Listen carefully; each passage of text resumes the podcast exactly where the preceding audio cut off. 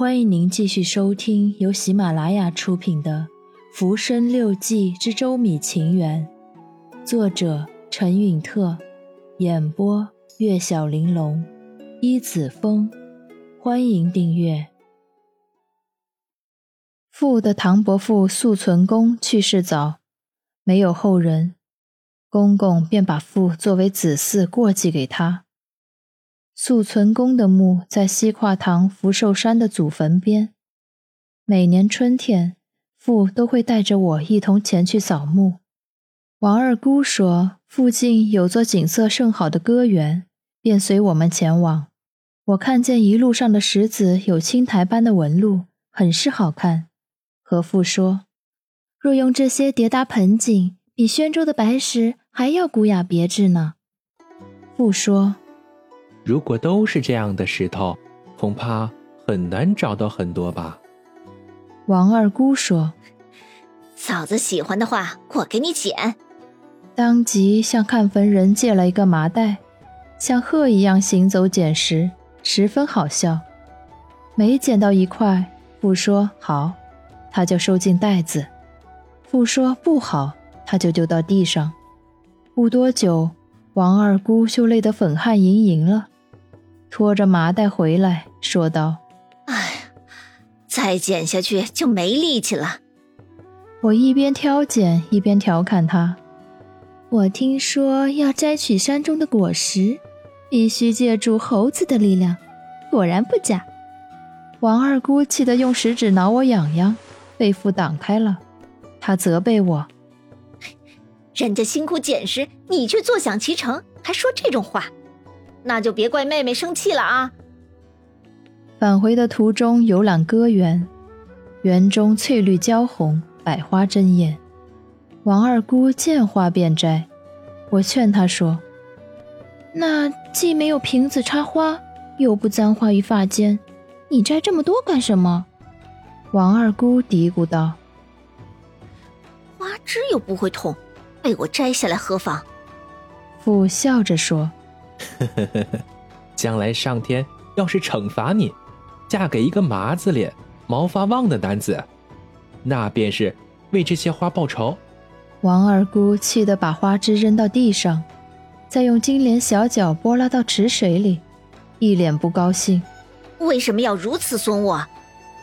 我忙去劝解，她才罢休。刚结婚时，父常常高谈阔论。而我初来乍到，不愿多说，父就一直像细草拨蟋蟀般和我聊天。渐渐的，我的话匣子也打开了。每日吃饭，我喜欢用茶水泡饭，爱吃芥卤腐乳，就是吴语里的臭豆腐，还有虾米卤瓜。恰恰父平日里最讨厌这两种食物，因而戏弄我：狗没有味，不知臭味。所以吃粪，屎壳郎想变蝉高飞，所以团粪。你是狗还是蝉？我不慌不忙地答道：“腐乳价格低廉，可以佐粥，可以就饭。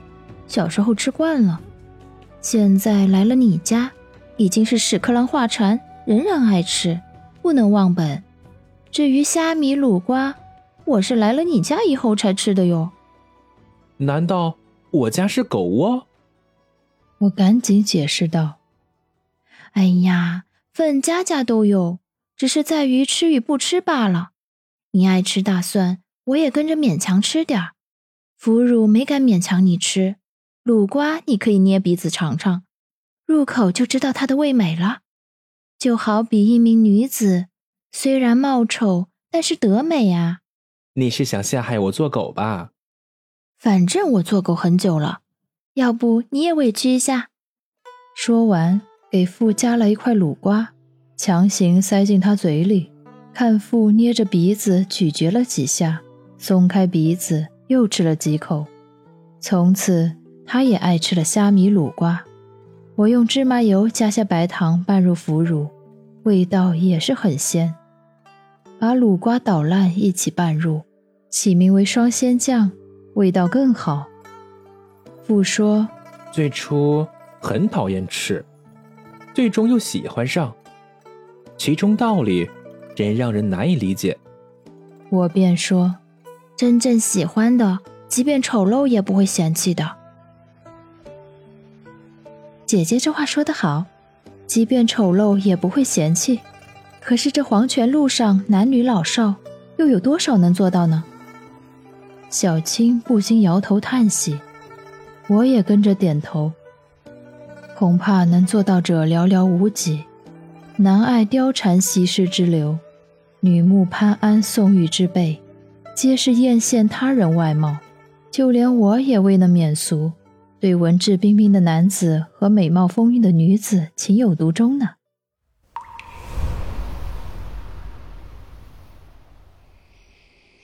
记得一年重阳节，公公在家宴请朋友，安排女伶来演戏。父担心太吵闹，就约了挚友顾金剑一同去寒山登高。挚友字洪干，也是苏州人，为人慷慨，刚正不阿。只可惜没过几年就过世了。我为他们准备了一只酒盒，他们二人天刚亮就出了门。归来时已上一更，只是客人还没散去。我私下对父说：“哎，女林里有个叫蓝关的，长相十分端庄美丽。”父便假传母亲的命令，叫蓝关到屋里来一瞧。仔细打量之后，对我说：“美是美，只是名字却和人不相符。”嗯，丰满的女子才有福气呀。从马嵬坡的灾祸来看，杨玉环的福气去了哪里？我将蓝官支走后，问他：“你今天又喝醉了？”父便告诉我，他们受船夫指点，去了一处园子，乃是明末时期徐四斋先生隐居之地。那里老树盘根错节，郁郁葱葱，亭阁水榭极尽朴素，竹篱茅屋。真不愧为隐者所住的地方啊！园子左边有座山，山峰笔直向上，人称鸡龙山。旁边的一块青石似床榻，可仰望山峰，又可俯瞰园林，既空旷又幽静，说得我神往许久。父和我有着相同的爱好，而且观察细致，善解人意，和他对起话来头头是道。他曾说：“可惜你是个女子。如若身为男子，我们一起相伴，造访名山胜景，畅游天下，该多好啊！”这有什么难的？待我鬓发斑白之后，就算不能远游五岳群山，但就近的虎丘、灵岩山，南边的西湖，北边的平山，都可以一同前往。恐怕到你鬓发斑白的时候。腿脚就不方便了，这辈子不行，那就许愿来世。好，来世你做男子，我做女子，跟随你。只有彼此不忘记今生今世，才会觉得更有情趣。从幼年时的一碗粥，到现在都说不完的话，如若来世还能记得今生，结婚之夜，细细谈论往事，那我们就更不用合眼了呢。我突发奇想地说道：“世人流传月下老人专管人间姻缘，今生你我结为夫妇，已经感恩他的牵线搭桥，来世姻缘也需要仰祭他的神力，不如为他画幅相祭祀一下。”当时调溪人七柳堤很是有名，擅长人物画，父便请他绘了一幅。画中月老一手拿着红丝线，一手拄着手杖，上面悬挂着姻缘布，鹤发童颜，行走在烟雾缭绕的仙气中。这幅画是七柳堤的得意之作，父的朋友石卓堂题了词，挂在室内。每逢初一和十五，我们夫妇两人就焚香拜祭祈祷。我看向小青说。这就是我们夫妻约定的由来。小青说：“怪不得呢。”然后扑闪着大眼睛，等着我继续往下讲。父喜欢小酌，不爱多吃菜，我就为他布置了一个梅花盒，里面放六只两寸大的白瓷碟子，中间一只，四周五只，用油灰固定，形似梅花花瓣。盒子底部有凹棱，盖子上装了花蒂样的把手。